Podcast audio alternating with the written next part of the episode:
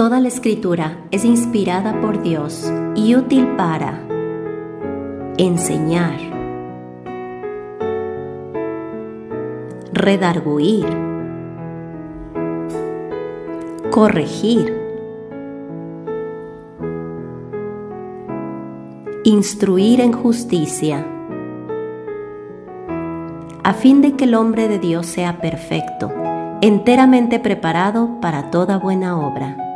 Bienvenidos a nuestro estudio bíblico.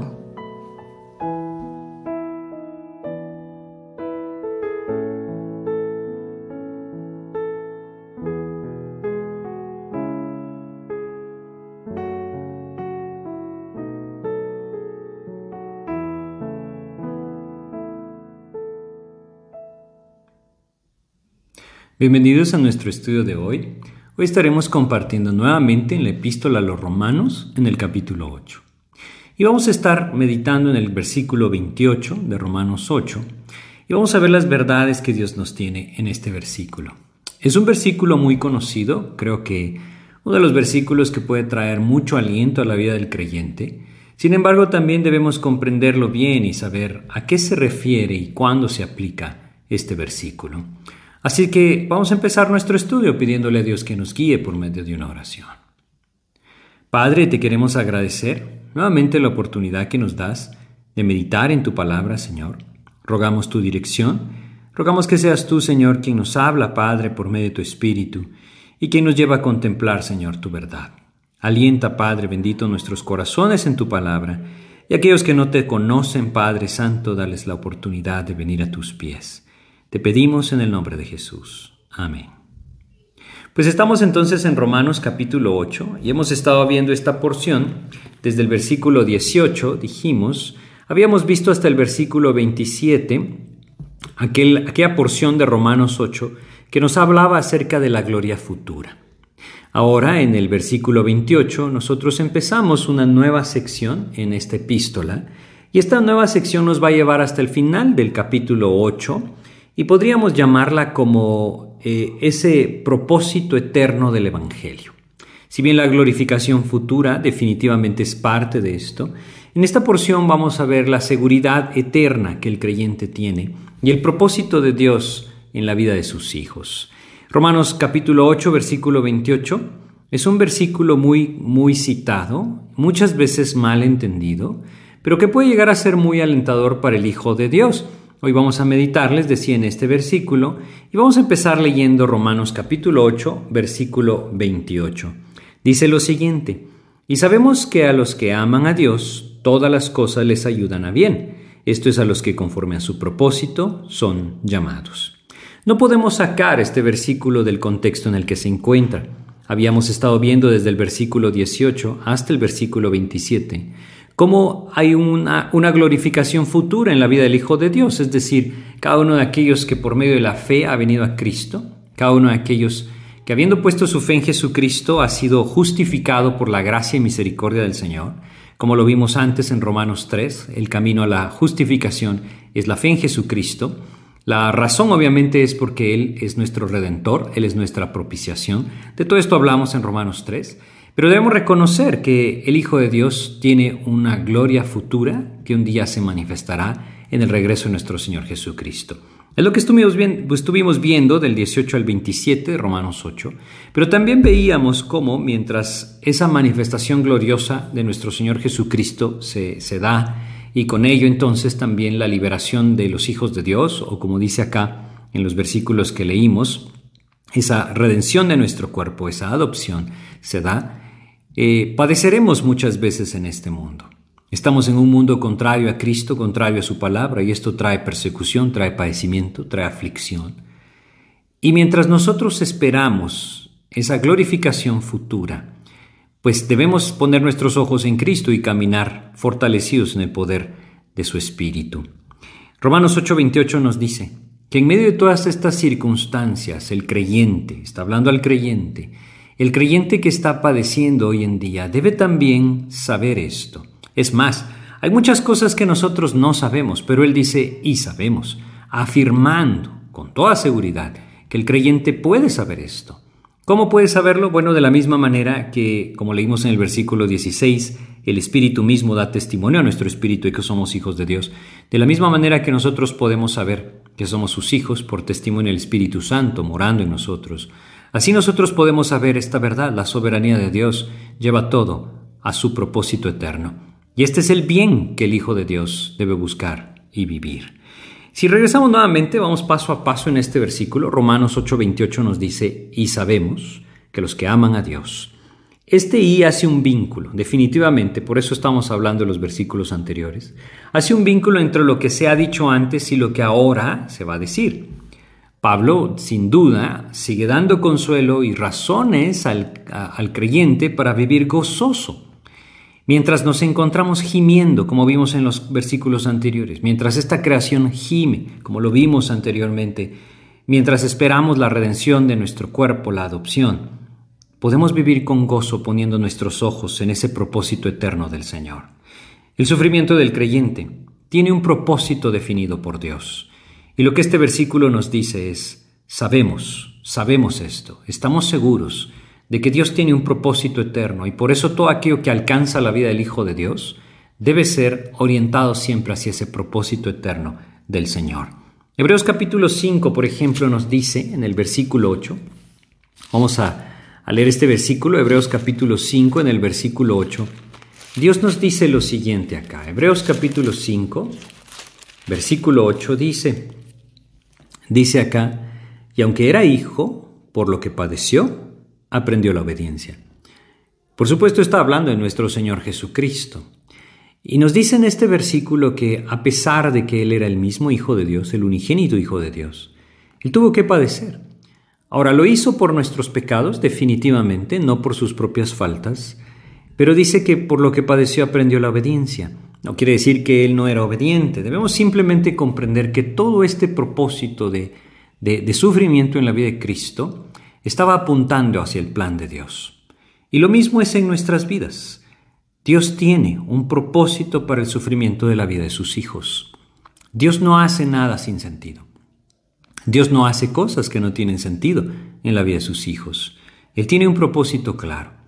Y creo que nosotros podemos ir a Filipenses capítulo 3 y dejar que el apóstol Pablo nos hable acerca de cuál era ese propósito que él encontraba en todo lo que Cristo estaba haciendo en él. Dice el versículo 10 de Filipenses 3, a fin de conocerle y el poder de su resurrección y la participación de sus padecimientos, llegando a ser semejante a él en su muerte. ¿Saben una de las cosas que nosotros debemos comprender como creyentes, como hijos de Dios? Es que el Señor anhela que cada uno de nosotros vive en esa intimidad, en esa verdadera intimidad con Él. Esto debe llevarnos a conocerle. Conocerle sería imposible si nosotros no fuéramos llevados por el mismo Dios a despojarnos de nosotros mismos. Hay una barrera en el pensamiento del hombre, en la sabiduría humana para conocer a Dios. Es solamente posible a través de la dirección del Espíritu de Dios. Y para que el Espíritu gobierne, nuestra carne entonces, recordemos, debe vivir esa mortificación constante a la cual ya fue llevada cuando venimos a Cristo. Si nosotros eh, seguimos leyendo, Filipenses 3.10 dice a fin de conocerle y el poder de su resurrección, es decir, aquello que puede obrar en mí, ese poder de su resurrección obrando en mi vida para llevarme a una vida completamente distinta, un conocimiento verdadero del Señor, un, conocimiento claro de, su poder obrando en mi vida y dice y la participación de sus padecimientos, de tal manera que estoy dispuesto a dar mi vida por el Señor, llegando a ser semejante a Él en su muerte, quiere decir reconociendo que cuando yo vine a Cristo, mi carne fue crucificada. Todo esto es el propósito de Dios. Mientras estamos en este mundo, Dios nos quiere llevar a esa posición en la que su gloria se manifieste a través del testimonio que Él despierta en nuestras vidas por el poder de su Espíritu. Y nosotros debemos reconocer que todo lo que pasa en nuestras vidas está apuntando hacia ese propósito eterno de Dios. Y esto es lo que Dios dice, obra para bien. Si regresamos Nuevamente leamos Romanos capítulo 8 versículo 28 dice, y sabemos, es lo que debemos saber, lo sabemos si estamos andando en el Espíritu. Sabemos una de las cosas tan tremendas es ver que el creyente hoy en día solamente quiere recibir lo que piensa que es bueno para él. Y muchas veces lo que nosotros consideramos que es bueno para nosotros no es lo que Dios tiene planificado como el bien que obra para su propósito. Es tan fácil apropiar promesas de la palabra de Dios que tienen que ver con nuestro, nuestros anhelos, con nuestros deseos, con aquellas cosas que nosotros buscamos en este mundo y buscamos de parte de Cristo en nuestras vidas. Pero ¿qué pasa con aquellas promesas que, que primero nos llevan al arrepentimiento, a la humillación? Es ahí donde muchas veces fallamos en no prestar atención con toda claridad a la palabra de Dios. Por eso es que debemos verlo así. Dios conocía todo lo que cada uno de nosotros iba a vivir.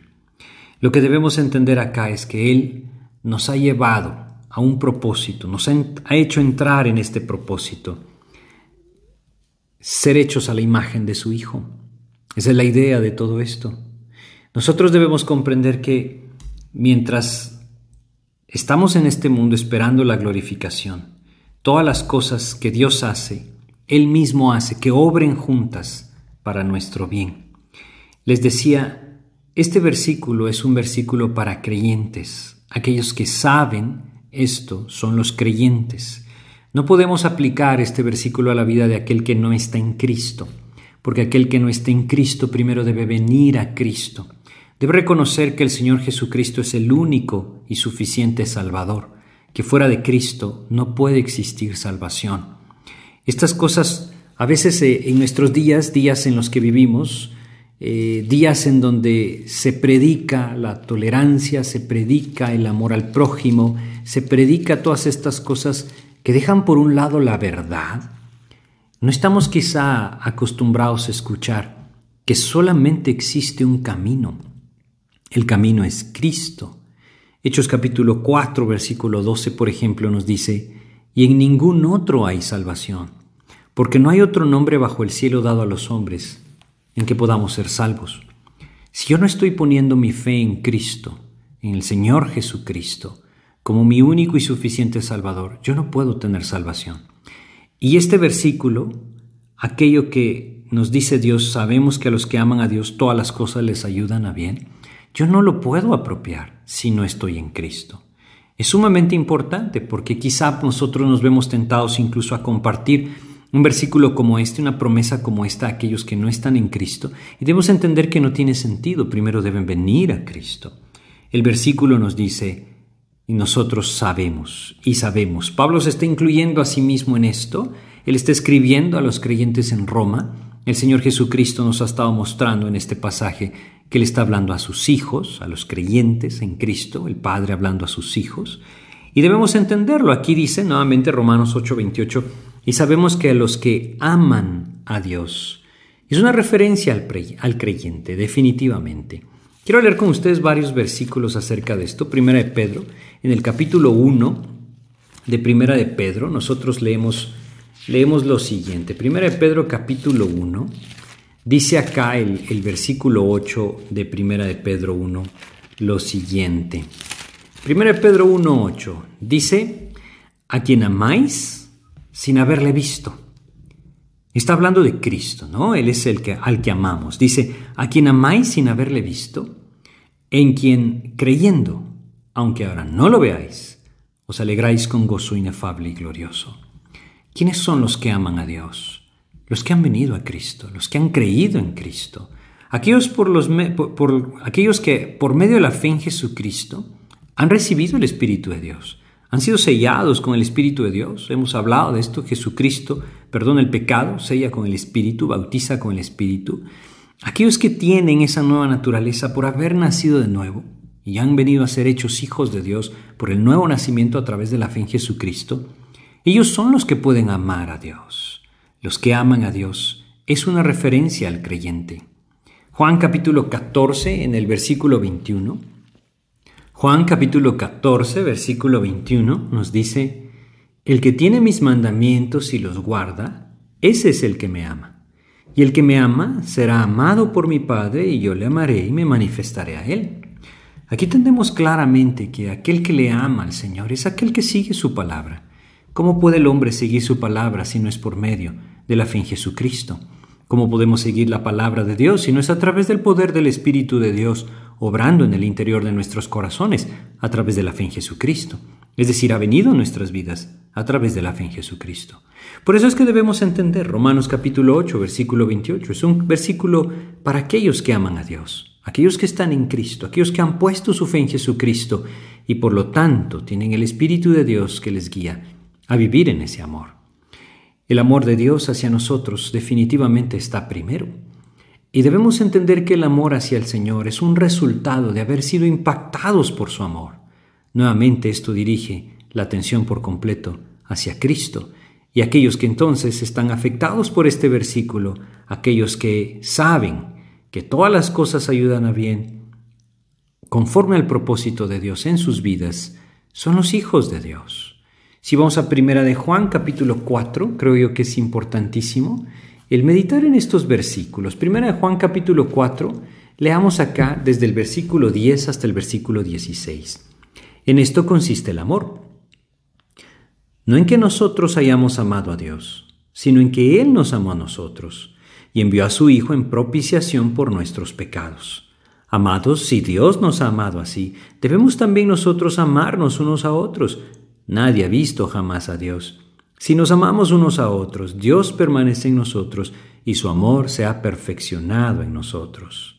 En esto conocemos que permanecemos en Él y Él en nosotros, en que nos ha dado de su Espíritu. Y nosotros hemos visto y testificamos que el Padre enviado al Hijo, el Salvador del mundo. Todo aquel que confiese que Jesús es el Hijo de Dios, Dios permanece en Él y Él en Dios. Y nosotros hemos conocido y creído el amor que Dios tiene para con nosotros. Dios es amor. El que permanece en amor, permanece en Dios y Dios en Él. Este es el camino que Dios nos está mostrando en Romanos 8:28. Aquellos que aman a Dios es aquellos que viven en el amor del Señor y como esa muestra del amor del Señor en sus vidas, también pueden amar a aquellos que están a su lado.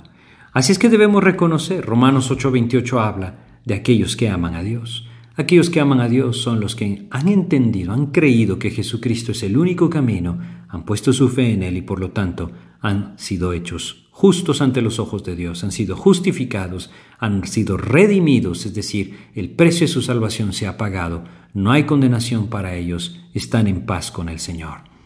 Son los creyentes, los hijos de Dios, el creyente en Jesucristo, aquel que ha nacido de nuevo. Es decir, todo esto entonces habla de quiénes son los que pueden saber esto y confiar en esto. Es sumamente importante que nosotros meditemos en este punto ¿Hay amor del Señor hacia, e, en nuestras vidas? ¿Hay amor hacia el Señor en nuestras vidas? ¿Qué está moviendo nuestras vidas? ¿Qué es lo que nos motiva día a día a buscar al Señor, a vivir para Cristo? Hoy vemos un fenómeno muy, muy notorio. La influencia que existe en los círculos cristianos de buscar el beneficio personal al venir a Cristo. Y olvidamos entonces que Cristo es el Señor y que nuestras vidas deben estar a su servicio. Si nosotros vamos a Juan, en el capítulo 21 de Juan, vamos a, leer cómo el Señor Jesucristo dijo a Pedro tres veces, lo que vamos a leer acá es cuando el Señor Jesucristo ya había resucitado, Él estando en ese cuerpo glorificado, eh, aparece a sus discípulos en Juan capítulo 21 y leamos tres versículos 15, 16 y 17 de Juan 21. Cuando hubieron comido, Jesús dijo a Simón Pedro, Simón hijo de Jonás, ¿me amas más que estos? Le respondió, Sí, Señor, tú sabes que te amo. Él le dijo, Apacienta mis corderos. Volvió a decirle la segunda vez, Simón hijo de Jonás, ¿me amas? Pedro le respondió, Sí, Señor, tú sabes que te amo. Le dijo, Pastorea mis ovejas. Le dijo la tercera vez, Simón hijo de Jonás, ¿me amas? Pedro se entristeció de que le dijese la tercera vez, ¿me amas? Y le respondió, Señor, tú lo sabes todo, tú sabes que te amo. Jesús le dijo, apacienta mis ovejas. Hay una enseñanza muy profunda en estos versículos. Yo solamente quiero llamar su atención a lo siguiente. El Señor Jesucristo las tres veces le dijo, si me amas, sírveme, Pedro. Apacienta mis ovejas, apacienta mis corderos. Es lo que el Señor le está diciendo acá, pastorea mis ovejas. Y el llamado de Dios a nuestras vidas es a comprender esto. Estamos viviendo en el amor del Señor. El Hijo de Dios debe vivir movido por el amor hacia Cristo, no por el amor de sí mismo, no por el amor de cosas materiales que quiere obtener, por lo cual busca a Cristo. Debe vivir movido por el amor al Señor. Así es que Regresando a la enseñanza de Romanos 8:28, leemos, y sabemos que a los que aman a Dios, ahora ya sabemos quiénes son los que aman a Dios, aquellos que saben esto, y sabemos que a los que aman a Dios, todas las cosas les ayudan a bien. Todas las cosas, interesante lo que dice, ¿no? Todas las cosas viene de una palabra griega, de la raíz panta, literalmente quiere decir todo. Lo animado, lo inanimado, todo, absolutamente todo. Eso es lo que quiere decir esta palabra. Lo que consideramos bueno o aquello que consideramos malo. Todo, todo está incluido en esta definición. Incluye todo. Todas las cosas, dice acá, obran para bien. Todas las cosas les ayudan a bien. Ayudar a bien también viene de, aquella palabra griega, sinergia, de ahí sacamos nuestra, nuestra palabra sinergia, y, y simplemente significa obran conjuntamente para el bien. De tal manera que nosotros podemos leer acá y sabemos que a los que aman a Dios, es decir, y nosotros los creyentes sabemos, nosotros que estamos en Cristo, por todo lo que vimos antes, sabemos que absolutamente todo, lo bueno o lo que consideramos malo en nuestras vidas, están obrando conjuntamente para el bien conforme al propósito de Dios. ¿Quiere decir esto que todo en este mundo es bueno? No, definitivamente que no. Si nosotros perdemos a un ser querido, ¿consideramos esto como algo bueno? Bueno, creo que entendemos claramente. No sería algo que nosotros catalogaríamos como bueno, quizá en algunas circunstancias hasta como una tragedia.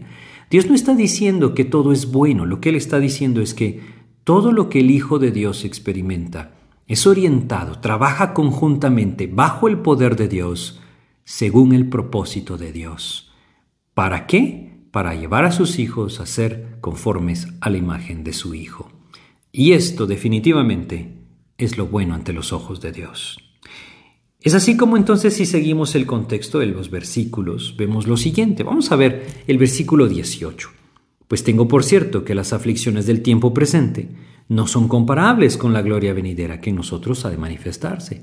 Habla de aflicciones, pero habla de que no son comparables con aquello que está adelante. Versículo 22 porque sabemos que toda la creación gime aún y aún está con dolores de parto hasta ahora. Vemos que este mundo caído está gimiendo por su liberación, aguardando la manifestación de nuestro Señor Jesucristo, que traerá también la manifestación de los hijos de Dios. Y si vamos al versículo 23, leemos, y no solo ella, sino también nosotros mismos, que tenemos las primicias del Espíritu, nosotros también gemimos dentro de nosotros mismos. No podemos pensar que todo es bueno. Hay aflicción. Y versículos 18, 22 y 23 nos hacen ver que viviendo en un mundo que ha sido corrompido, un mundo corrupto debido al pecado, habrá aflicciones, habrá, habrá gemidos, habrá, como dice acá en el versículo 18, aflicciones del tiempo presente. Pero esto no significa que las cosas se salen del control de Dios. Esto significa que Dios es soberano. Romanos 8:28 nos recuerda, no importa lo que estemos viviendo, si estamos en Cristo debemos entender, el propósito de Dios es eterno. Y debemos aprender a levantar nuestros ojos y ver hacia adelante. Y creo que no es difícil comprenderlo. Lo habíamos leído antes, creo que es importante volver a recordar Filipenses capítulo 3 en el versículo 10, que nos decía lo siguiente, Filipenses capítulo 3, en el versículo 10 lo acabamos de leer, dice Filipenses 3:10, lo siguiente, dice acá, a fin de conocerle. Ese es el propósito, eso es lo bueno, así eso nos quiere llevar, a fin de conocerle, conocer el poder de su resurrección, que obra en nosotros, conocer la participación de sus padecimientos y llegar a ser semejantes a Él en su muerte.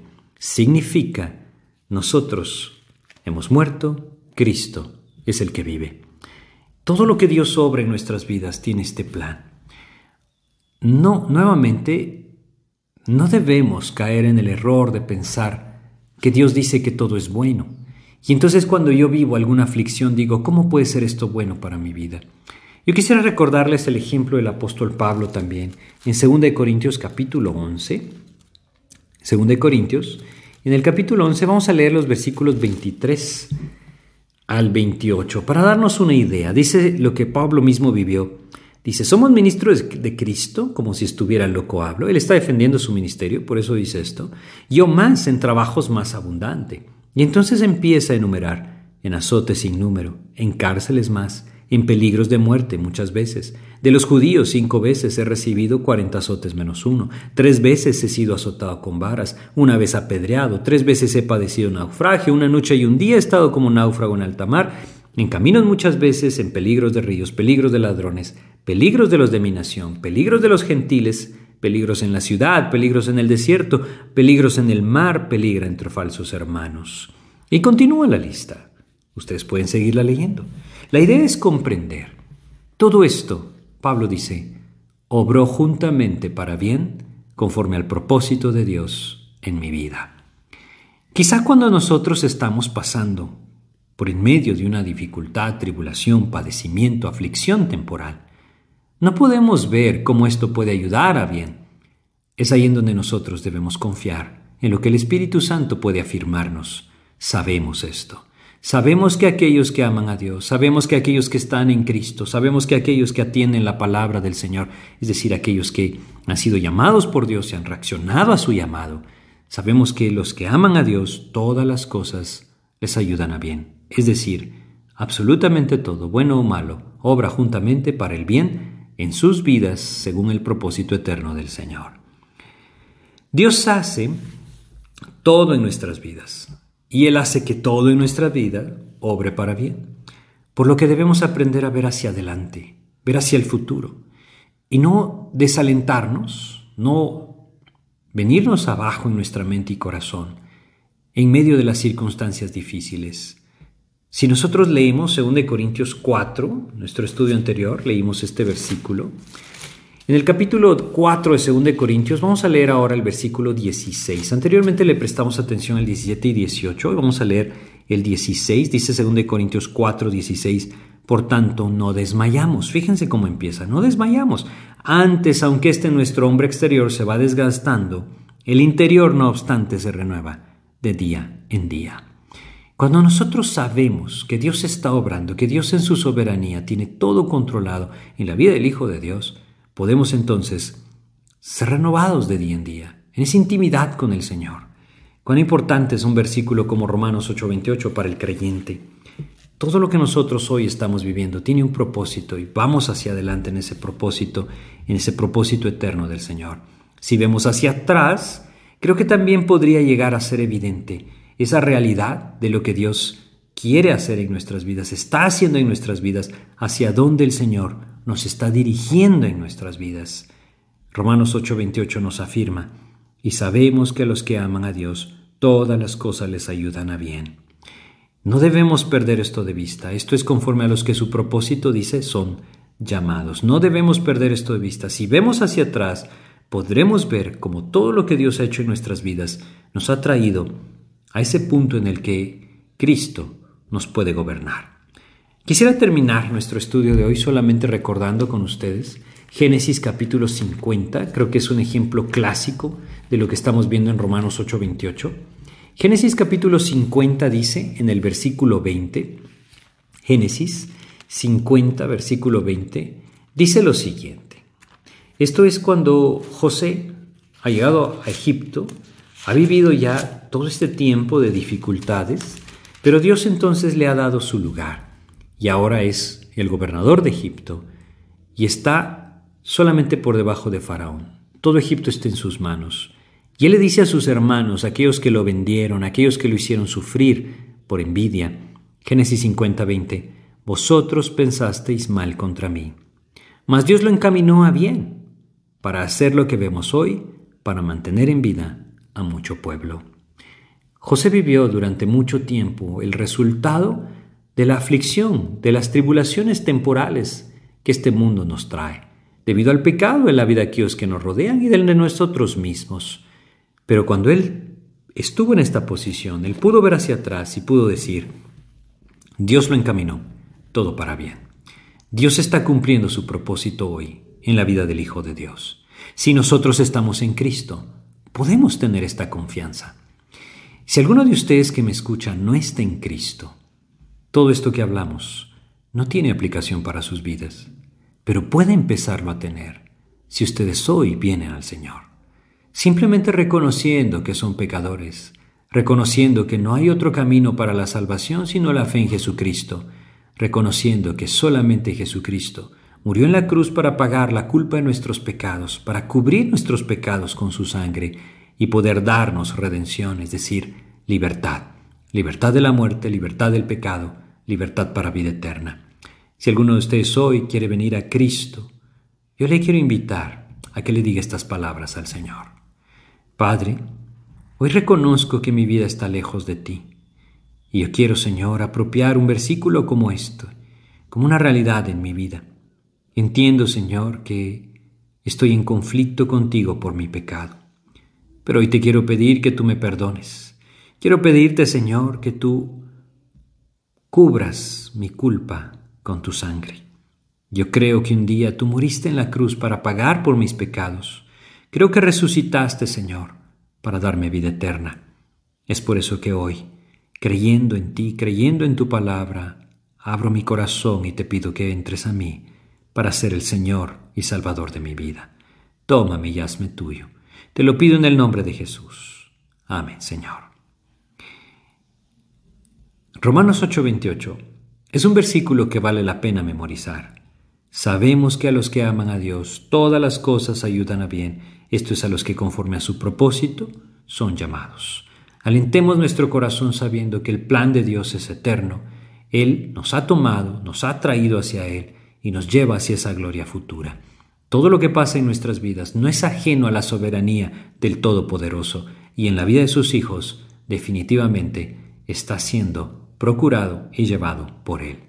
Así es que descansemos en el amor que el Señor nos tiene, en la soberanía y en el poder de nuestro Dios. Muchas gracias, que Dios les bendiga.